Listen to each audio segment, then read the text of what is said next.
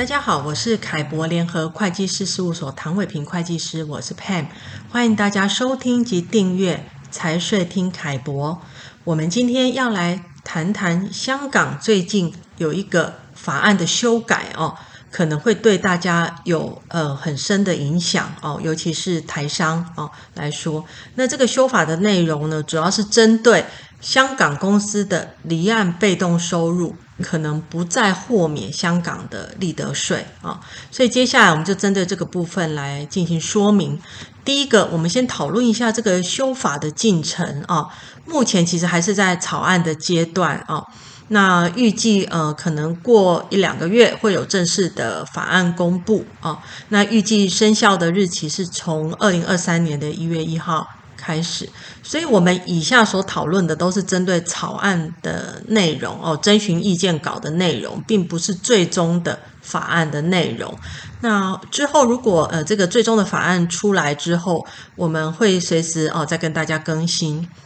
那纳税义务人呢，是针对跨国企业的香港公司哦。那比如说，如果我是一个自然人哦，台湾个人。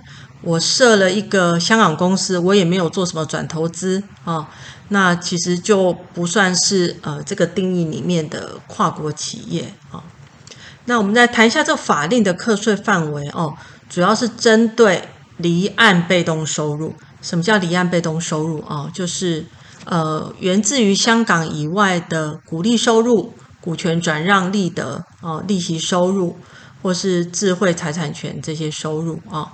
比如说，我有一个大陆的子公司，那大陆子公司分配给香港的这个股利收入哦，就是香港公司的这个离岸被动收入哦，那也就是这次法令呃课税的范围之一。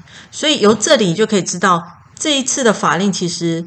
呃，并没有涉及离岸主动收入。什么叫主动收入？例如贸易收入、服务收入哦，就是主动收入。那这个就不在这次修法的课税范围。那针对股利收入哦，或是股权转让利得哦，或是利息收入，其实有几种状况下可以豁免利得税哦，有四种。第一种就是这家香港公司符合香港经济实质要求，也就是说，在香港呢，呃，有实质经济活动，包括主要决策在香港进行，在香港有一定的办公室、员工跟开支，好、哦，这是第一点可以豁免的状况。第二种可以豁免的状况呢，就是针对纯控股公司呢，呃，可以适用比较低的经济实质要求。那目前是只是要求在。香港哦，来持有跟管理这个转投资公司。那如果是针对像股利收入或是股权转让利得这两种收入哦，其实如果同时符合以下条件，就可以豁免利得税哦。那这个条件包括说，这个香港公司呢，持有转投资公司至少百分之五的股权，还有这个转投资公司哦，比如说是一个大陆企业，它的收入里面哦。被动收入要小于百分之五十，好，那我想应该还蛮多用香港控股的状况哦，会符合这个豁免的条件，好，那第四个可以符合豁免的条件就是这个被动收入哦，不管是股利收入还是股权转让利得还是利息收入，都不在香港收款。所以也就是说，呃，比如说我这个香港公司，我去开一个新加坡的银行账户，那我收股利收入是收到我这个新加坡的银行账户。那根据目前这个草案内容，应该就可以豁免利得税。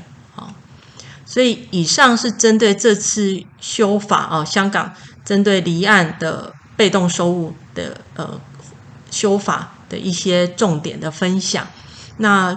各位如果有进一步的问题，欢迎直接洽询凯博联合会计师事务所。那后续如果有更新的法案内容，我们随时会再跟大家 update。谢谢大家今天的收听。